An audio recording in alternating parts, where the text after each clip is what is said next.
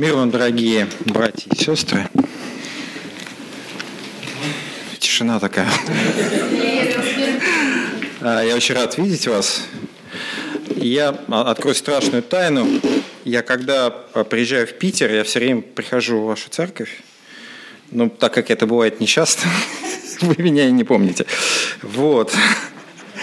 А, вообще удивительно, для меня Питер – это какое-то особое место – и э, здесь э, у меня есть места силы.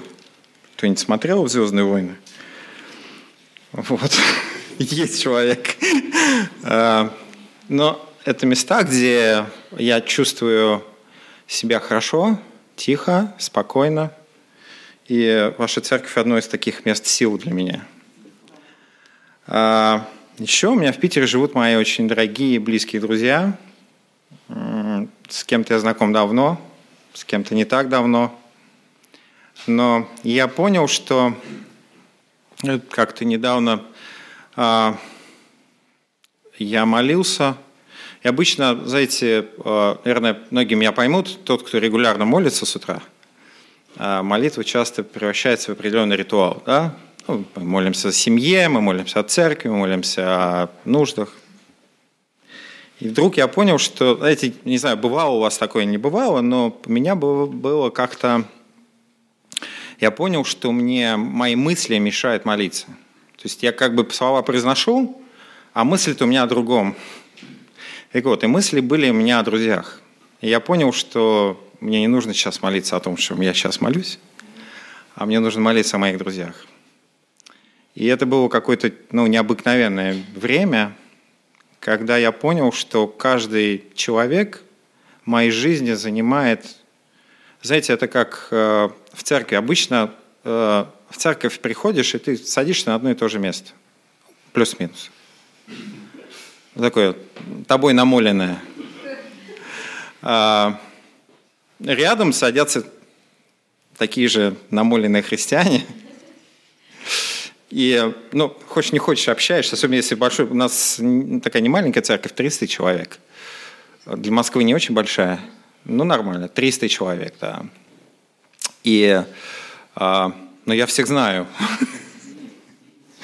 А, и обычно а, общаешься, близко общаешься, те, кто ну, все время садится рядом. Да.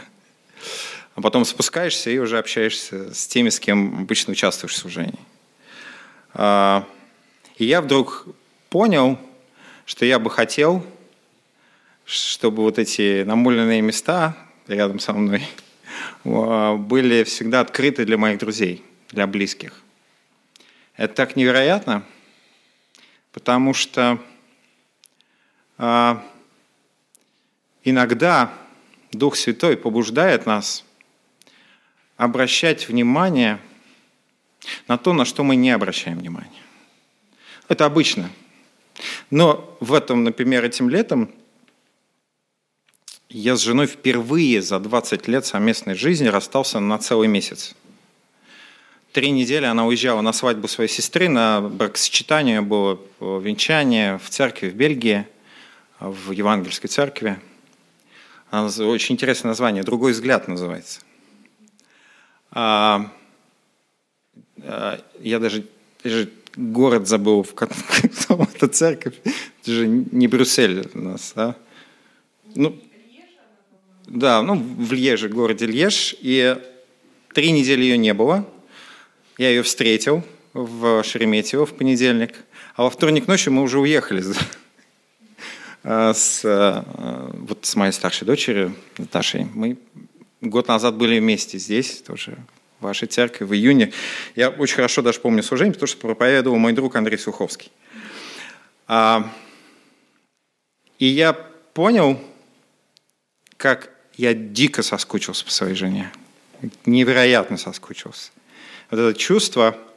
И я вдруг понял, как иногда а, мы не замечаем самое дорогое, самое драгоценное в нашей жизни. Я бы хотел прочитать из э, послания филиппийцам, 3 глава, а, с 8 по 16 стих. Да и все почитаю, считаю ради превосходства познания Христа Иисуса, Господа моего. Для Него я от всего отказался, и все почитаю за ссор, чтобы приобрести Христа. И найтись в Нем не со своей праведностью, которая от закона, но с той, которая через веру во Христа с праведностью от Бога по вере. Чтобы познать Его и силу воскресения Его, и участие в страданиях Его, сообразуясь смерти Его – чтобы достигнуть воскресения мертвых. Говорю так не потому, чтобы уже достиг, чтобы я уже достиг или усовершился, но стремлюсь, не достигнули и э, не достигну ли я, как достиг меня Христос Иисус. Братья, я не почитаю себя достигшим, а только забывая заднее и простираясь вперед. Стремлюсь к цели, к почести высшего звания Божия во Христе Иисусе. Итак, кто из вас совершен – так должен мыслить. Если же вы о чем иначе мыслите, то и это Бог вам откроет. Впрочем, до чего мы достигли, так и должны мыслить и по тому правилу жить. Аминь. Итак, давайте попробуем представить э, и посмотреть, что самое главное в нашей жизни – нет, я знаю все правильные ответы. Сейчас мы скажем, э, самое главное в нашей жизни – это познать Господа Иисуса Христа. Слава Ему во веки. Аминь. На, на этом можно помолиться и разойтись на молитвенное собрание. Да, но мы прекрасно понимаем, что у каждого человека в на, а, Бог заложил свое предназначение. Какая цель есть в моей жизни? Для чего я живу? В принципе, а, я лично пришел в церковь благодаря тому, что я стал задаваться этим вопросом. Для чего я живу? А, произошло это в 90-е годы, и это произошло на фоне разрушающегося Советского Союза и вновь зарождающегося непонятным мне государства. я вообще ушел служить в армию из одной страны, а пришел в другую – и вот это время, которое было во всяческих перетурбациях, там я пережил то, что сейчас называется ГКЧП, да, значит, путь и э, там, куча всего. Да, было сложное время, мы голодали, нас некоторых ребят увозили в госпиталь от истощения в армии. А, и вот я ушел из одной страны, вернулся в другую. Я задал себе вопрос – что происходит с той страной, в которой я вырос? А, что происходит с людьми, с которыми я вырос? Например, там, когда я пришел, я уходил, а один мой друг э, собирался писать, э, ну, собирался, в общем-то, учился в университете, собирался поступать на аспирантуру. Когда я пришел, он сидел уже в тюрьме. А, один э, мой одноклассник, его убили. Да, и сейчас, например, где-то вот треть парней, с которыми я учился в школе, она, в общем-то, либо спивается, либо их уже нет живых. И вот все эти события меня побудили все время думать о том, для чего я живу, вот что в моей жизни самое важное. А для чего, ради, ради чего мы живем? А, казалось бы, мы можем ответить на этот вопрос, когда мы обретаем да, веру в Христа. Вот мы отчаянно понимаем, вот, э, знаете, меня в детстве, я помню, э, особенно летом, почему-то летом такие мысли приходят в детстве. А, я выходил на балкон, смотрел на небо, вот, знаете, это как в старом фильме «Формула э, любви», да? Вот, э, смотрит человек на солнце и думает, зайдете оно завтра или не зайдете. Вот. Тогда случается с ним что, помните? Какое слово такое было? С ним ипохондрия случается, да? То есть он начинает думать о бренности бытия. И я, я будучи там, мне, я помню, в 8-9 лет, я очень остро чувствовал конечность жизни. Очень остро ощущал, что она вот конечна. И мне очень не хотелось этого. Вот как это я здесь, я есть, а когда-то меня не будет? И почему? А, эти вопросы действительно меня беспокоили. И очень интересно, а, когда мы, естественно, я стал искать ответы. Я очень хотел жить вечно. Страстно хотел. А, и я помню, что я встретил с, своего друга, он на старший, он не одноклассник был, ну старший на класс был, да, а, Виталия Роганова. А, и я вижу, он читает Библию в автобусе. Я подхожу, я говорю, спрашиваю, интересуешься? Ну, его спрашиваю. Он говорит, ну, пытаюсь. Ну, уже потом я узнал, что ну, там, баптист уже, да, крещение принял. И когда он стал мне рассказывать, знаете, я ничего не помню, о чем мне рассказывал. Он рассказал о богодухновенности Священного Писания, о, э, значит, о согласовании Евангелий. Вот что только не рассказывал. Я запомнил только одну вещь вечная жизнь. Меня это поразило. Я не могу жить вечно, потому что я понимаю, что э, 28 лет я себя ощущаю иначе, нежели 18. Сейчас, 44 года, я понимаю своего папу, который говорил о том, что если встаешь э, и ничего не болит, значит, ты умер чтобы привести себя в порядок, нужно сделать определенные действия, чтобы быть как-то в контексте физической реальности. А, интересно, но когда уверовал, вот казалось бы, все, вот ты уверовал, и тебе обещано, что вечная жизнь. Верующий в меня не умрет, да? Сказал Христос. Но самое интересное, что на этом мои вопросы не закончились почему-то. Их стало больше. Я пришел в церковь, я стал изучать Библию, я стал ходить на малые группы. А, я ездил, я помню, что я ездил в центральную церковь московскую. Петушки 120 километров от Москвы. Но как бы я еще не в самих Петушках жил, я еще жил в поселке Березка. То есть там как бы на оленях еще минут 20 добираться. То есть я вставал в 5 часов утра, ехал э, в Петушки, садился на самую раннюю электричку, вторую раннюю электричку, ехал в Москву, в Московскую центральную церковь на служение и возвращался уже поздно вечером домой. Там же я познакомился со своей будущей женой. А, и я понимал, что вот этот ответ, ну вы не умрете, но будете жить, меня сейчас, то есть он удовлетворил меня тогда, когда я вот ощущ, а, ощутил свою э, конечность. Вообще очень интересно, э, я все время пытался понять, вы когда-нибудь смогли, вот задавали себе вопрос, э, как можно представить себе бесконечность Бога? Ну вот представьте себе бесконечность. Бесконечность не вмещается, да? Ну как может бесконечность, если ей нет конца? А теперь еще один вопрос. А представьте себе конечность мира. Можно? А я не могу. Ну вот представьте, вот мир. Ну, представьте, что такое мир? Ну, скажем, шар. Вот это мой мир, да? Вот он шар. А что дальше-то? Ну а дальше-то что должно быть? И для меня это вот было первое доказательство того, что мое осознание вечной жизни, оно с одной стороны конечно, а с другой стороны бесконечно. Я не мог, в, я не мог представить себе, что мир этот заканчивается чем-то, потому что если он заканчивается, есть границы – да? А что за границами-то? Значит, за границами что-то есть. За граница. При, э, сказал человек, приехавший из-за границы. С чем мы его и поздравляем. Э, и человек, который приехал из-за границы, понимает, что, находясь за границей, мы являемся за границей.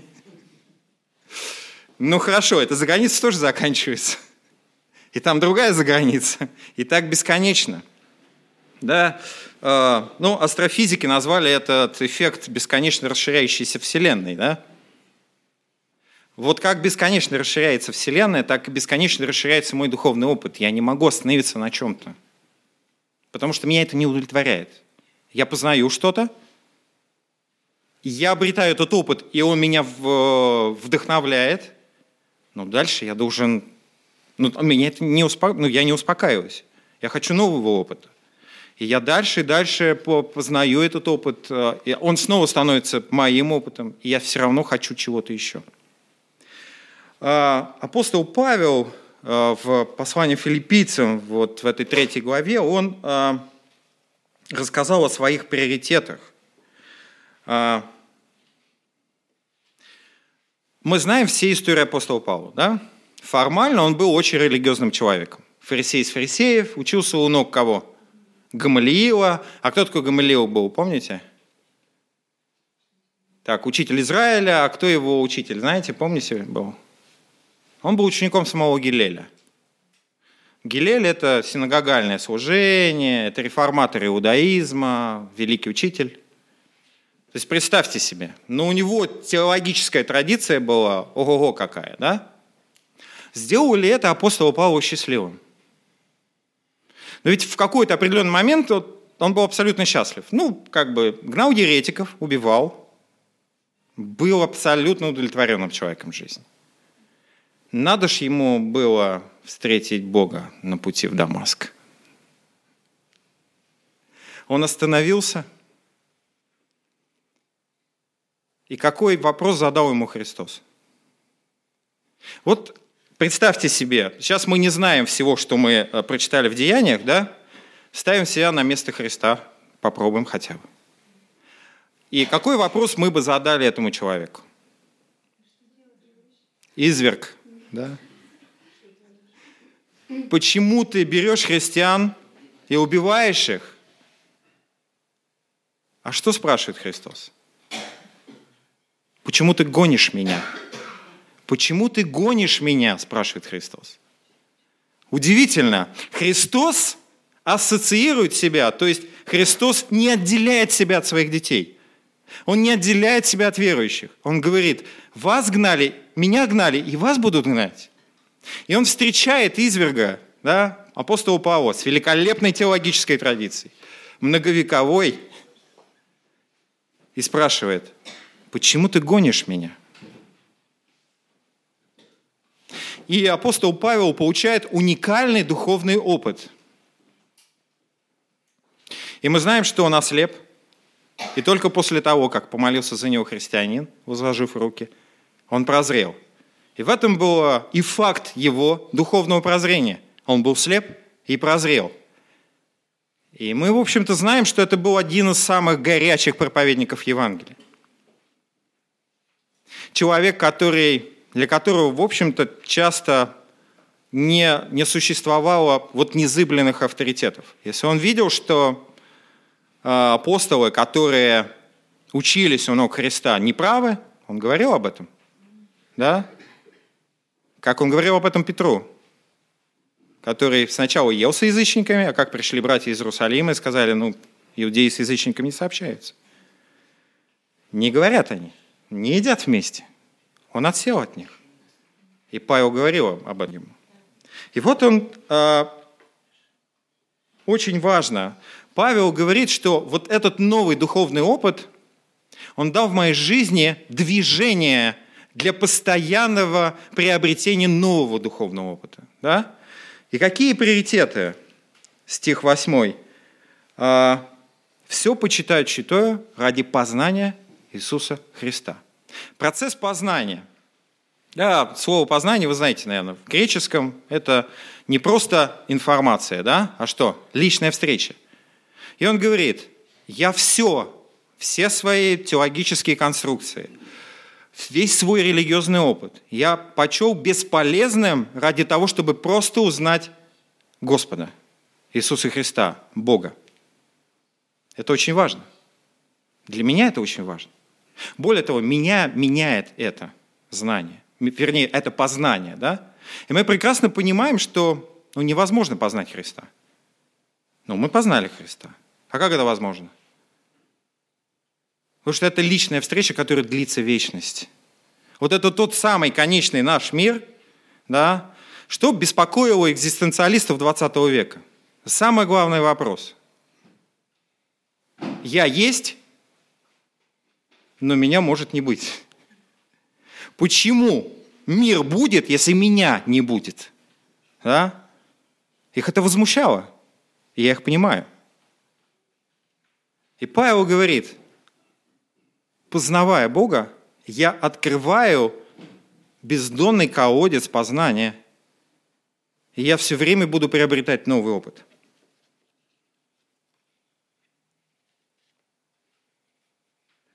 Это, знаете, как э, э, очень просто, да? Я общался этот год с одним замечательным, прекрасным человеком. Я видел его фотографии, я понял, что у нас много общего. А, и мы даже стали обмениваться аудиосообщениями с его стороны. Но я только встретившись в Питере с ним, понял, что он гораздо больше, глубже интереснее, чем все, что я знал о нем. Личная встреча меняет мое представление о человеке.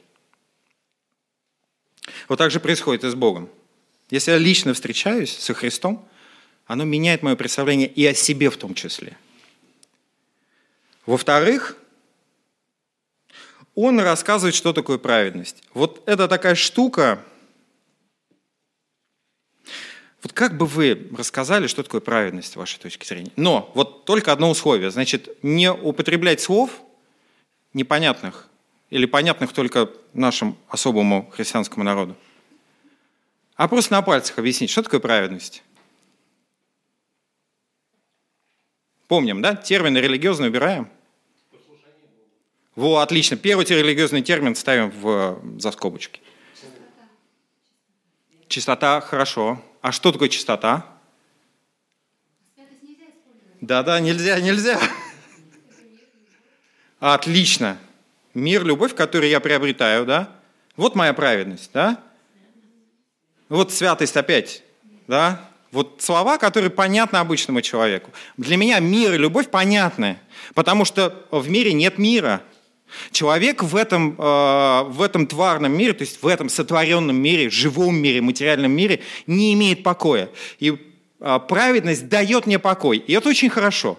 Знаете, это очень хорошо, я понимаю, потому что когда э, моя жена была в Бельгии, у нее случился конфликт с, с, с одним из родственников. Это суббота. Родственники мне пишут, жена мне пишет, я переписываюсь со всеми. А в воскресенье мне проповедовать. А, мы едем в церковь с дочерью, железнодорожная платформа, а, и а, дочь меня спрашивает, пап, ты за маму переживаешь? Я говорю, что так видно? Он говорит, ну да, ты просто по платформе туда-сюда ходишь. Я потерял покой. Я не могу думать о духовном.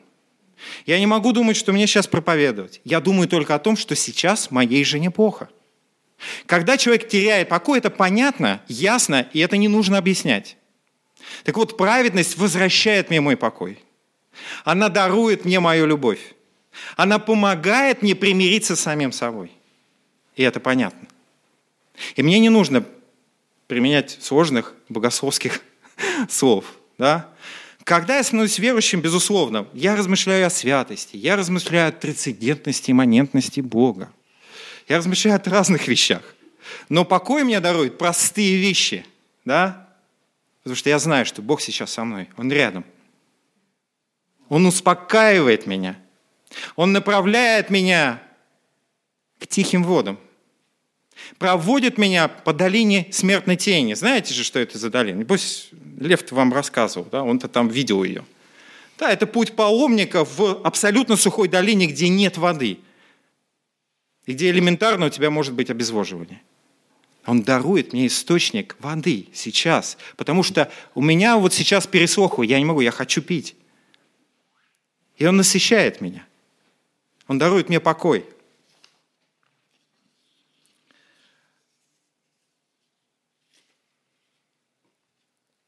В-третьих, а, цель подразумевает причины. Вы сами для себя определяли, для чего вы живете в этом мире? Так, понятно, для Бога, чтобы ему служить. Все поняли, поставили на постамент. Стоит такая в хорошей рамочке, знаете, в цветочках обычно, да, где 22-й псалом делают. Отлично. То есть и у каждого в церкви и в мире свое предназначение. Это уникально. Я когда вдруг... Я, а, вот еще одна, одна вещь, которую я понял в церкви, когда я э, уверовал. Э, я вдруг понял, что я, я думал, что моя уникальность – это мое, э, это, это, знаете, это мое проклятие. Что я не похож на других, и мне это мешает. Меня отталкивают другие люди, потому что я не похож на них. Я более эмоционален. Я раним. Я могу рассказывать о своей жене и потерять дар речи. Ну, потому что комок в горле. Вот. Очень интересно, что моя уникальность во Христе стала моим достоинством, моим качеством и моим даром – Моя ранимость позволяет мне быть милосердным. Моя ранимость позволяет мне ценить ранимость другого человека. Моя ранимость позволяет мне открыть свое сердце для другого человека, которое бы я никогда не открыл, потому что я сосредоточен на себе всегда, на своем «я», на своей уязвимости. Но Бог через мою уязвимость показывает, что Он эту уязвимость распял на кресте – и даровал мне силы к принятию, к любви и милосердию. Простым вещам. Для этого не нужны особые термины. Он просто помогает мне любить. Мы, когда праздновали в июне 20-летие совместной жизни, спросили с женой друг другу, что мы чувствуем сейчас, через 20 лет.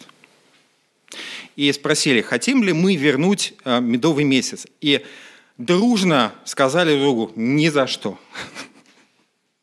Казалось бы, медовый месяц, это, ну, вспоминаешь, это вот такие романтика. А мы сейчас, э, мы сейчас любим друг друга больше, ценим друг друга больше, чем 20 лет назад. И это не потому, что мы хорошие. Мы как раз не хорошие. Мы очень разные. У нас разный характер. Мы иногда раним друг друга – а потому что Бог позволил нам познать друг друга, близко узнать друг друга и стать дорогими друг для друга. И вот в этом уникальность. Уникальность брака. Мы, познавая друг друга, познавая разность друг друга, начинаем ценить и дополнять эту разность. И если э,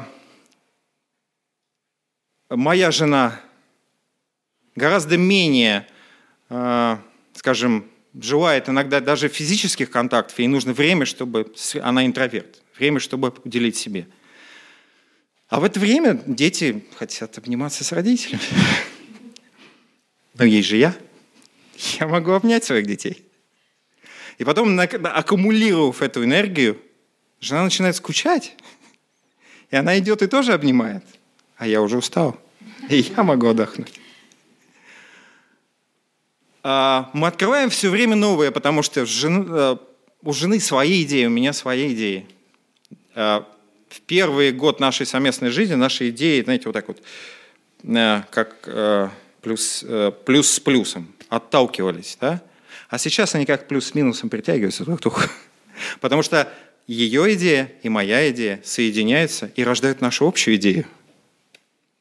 Это благодаря тому, что мы стали стремиться познавать друг друга, узнавать друг друга.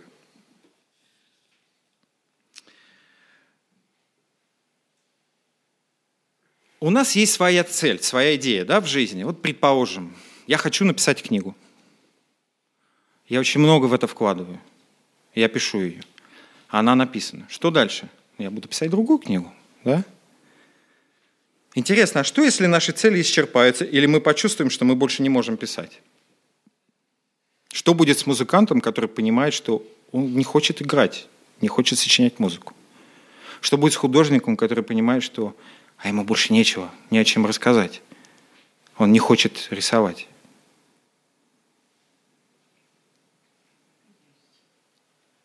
Конечность нашей человеческих эмоций, целей – если мы, подобно Богу, бессмертные внутренние сущности духовные, то мы, подобно Вселенной, постоянно расширяемся. Мы никогда не будем удовлетворены. Мы всегда будем стремиться к познанию, к расширению.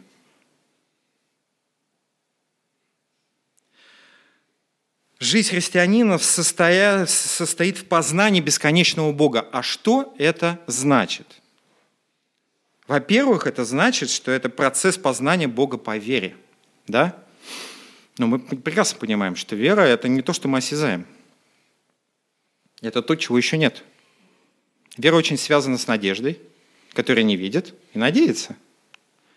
И мы, познавая Бога, не можем э, получить, знаете, каких-то доказательств. Знаете, я очень любил раньше смотреть всяческие э, научно-коррекционистские фильмы. Ну вот мне объясняли, что все, Библия, хороша. И я успокаивался. Пока я не посмотрел один фильм и вдруг понял, что ну, меня не удовлетворяет это. Да, там рассказывали о том, как ученые э, решили доказать, что э, перед евреями и Моисеем Черное море расступилось. Что только не делали. И вентиляторами что-то куда-то гнали, и сверху чего-то делали, и соль сыпали. И в результате они сказали, ну мы как бы не знаем все равно, что было. Вот здесь вера. Это невозможно, это недоказуемо. Невозможно доказать духовную сущность. Но когда ты входишь внутрь э, действия Духа, доказательство внутри тебя появляется. Мы познаем Бога по вере. Второе – это увидеть в своей жизни преображение. Это очень просто. Если я нахожусь во внутреннем конфликте, и вдруг этот конфликт разрешается – Внутри появляется радость. Я понимаю, что что-то произошло. Невероятное.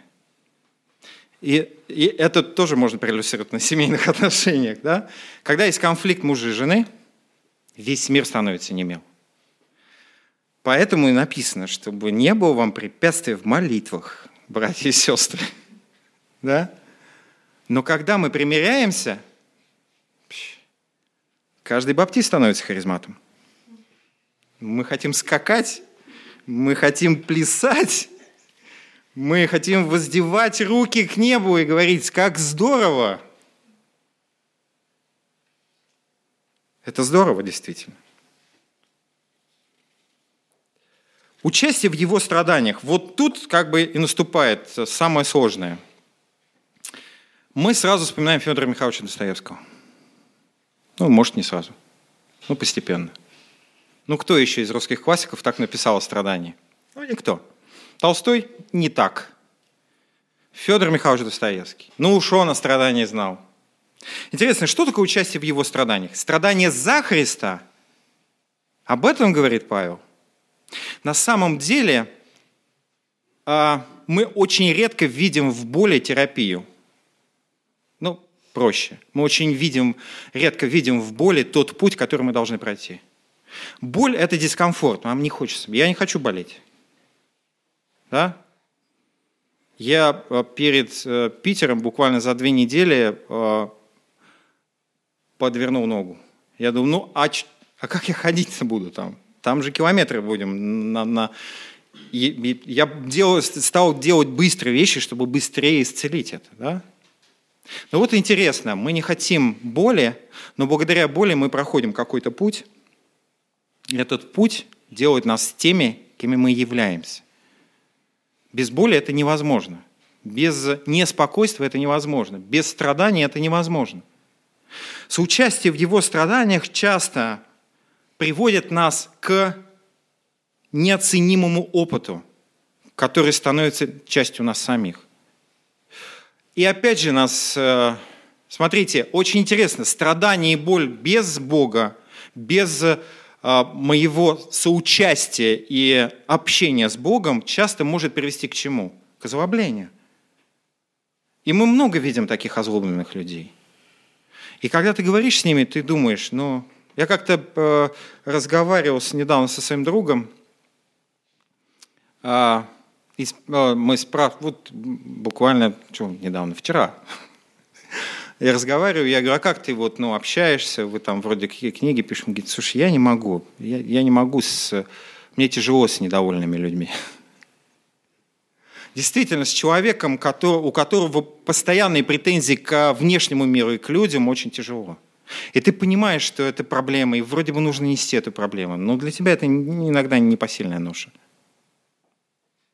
Но когда человек проходит это с Христом, когда он понимает свой путь, принимает свой путь и проходит дальше, это делает его богаче. Это делает его другим. У нас так было с нашей младшей дочерью. Когда у нее диагностировали аутизм, для нас это была трагедия.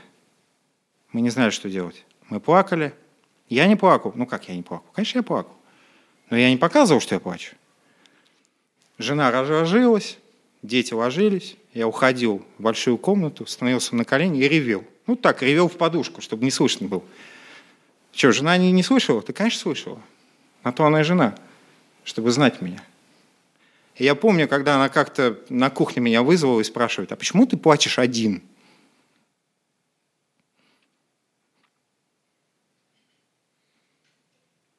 А я не знал, что, что ответить. Ну, почему я плачу один?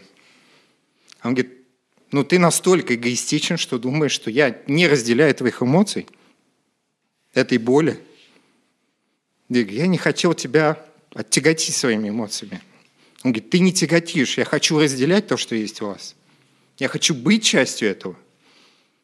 И вот мы даже в таких вещах можем, быть эгоистами. Но боль сделала нас другими. Конечно же, любой родитель сгруппируется и начнет думать о том, что, как дать своему ребенку любовь и, а, и надежность, которую окружающий мир не может дать. И мы стали замечать таких детей вокруг, а раньше мы не видели. А сейчас мы видим, что мир полон особенных детей. И мы стали думать и молиться о том, как мы можем послужить этим детям. Это сделало нас другими. Благодаря этому мы становимся похожими на Христа. Вот Павел об этом пишет. Проходя через этот особый опыт, мы становимся другими. Мы становимся сильнее. Мы становимся мудрее мы становимся способными на любовь и милосердие. И результатом для этого у нас является постоянно расширяющаяся вселенная нашего духовного опыта. Интересно, а мы вчера с дочкой ходили в русский музей. А, и а, раньше у нас не было столько времени, а сейчас мы, говорит, весь день посвятим вот только Русскому музею. Все. Ну, основному, естественно, корпусу, там, Михайловскому замку, да. Естественно, у нас есть вот места силы, это несколько картин, которые я очень люблю, и любит тоже моя дочь. Это Карл Брюлов «Последний день Помпеи». О ней я могу говорить долго, но не сейчас. А, это Айвазовский «Волна», да, это невероятная картина. Кстати, Айвазовский каждой своей картине придумывал а, библейский эпиграф. А есть э, «Медный змей», да, Федор Иванович Бруни. И мы впервые попали в... Пошли, я уже встали, я спросил, ну что, пойдем в корпус Бино? Ну и дочь сказала, пойдем. Я говорю, хорошо. Да, подкрутим шарниры, ножки и пойдем. И мы прошли, наконец, в корпус Бенуа, 20 век, и я впервые, можно сказать, от начала до конца просмотрел экспозицию русского модернизма. И я вдруг понял, что ни один реалистический художник не передал расколотость, разрозненность, а, разбитость человека, как это передали модернисты.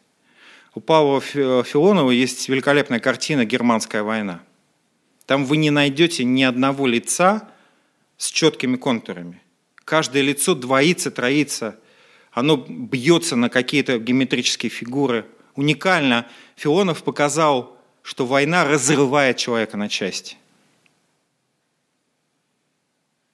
И художники-модернисты как раз показали, что человек, современный человек, он разрозненный. Да?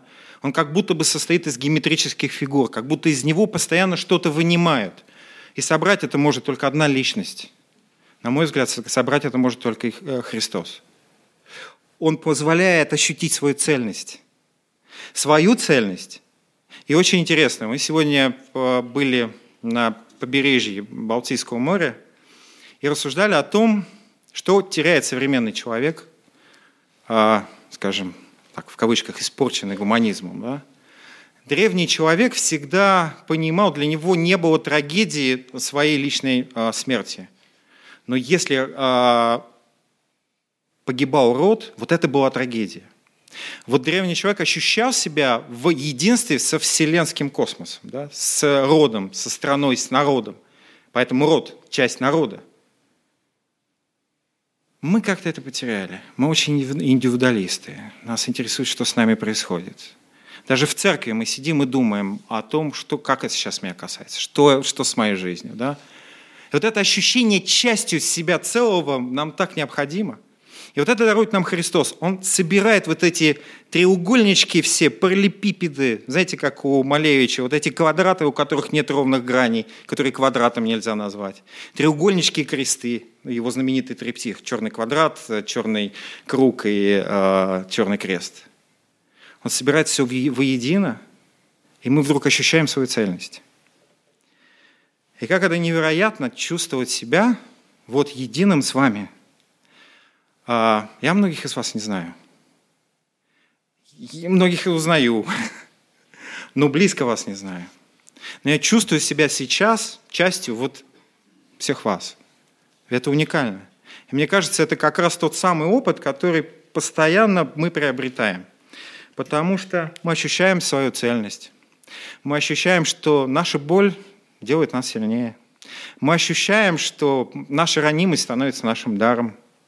Мы ощущаем, что другой – это не как говорил Сартер, ад – это другие. Да? Потому что он нас не поглощает, а просто становится частью моей кумены, частью моей жизни, частью моего мира, частью моего космоса.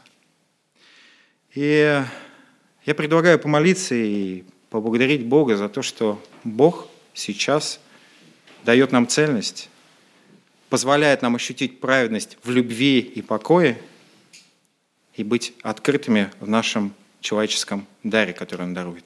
Давайте помолимся.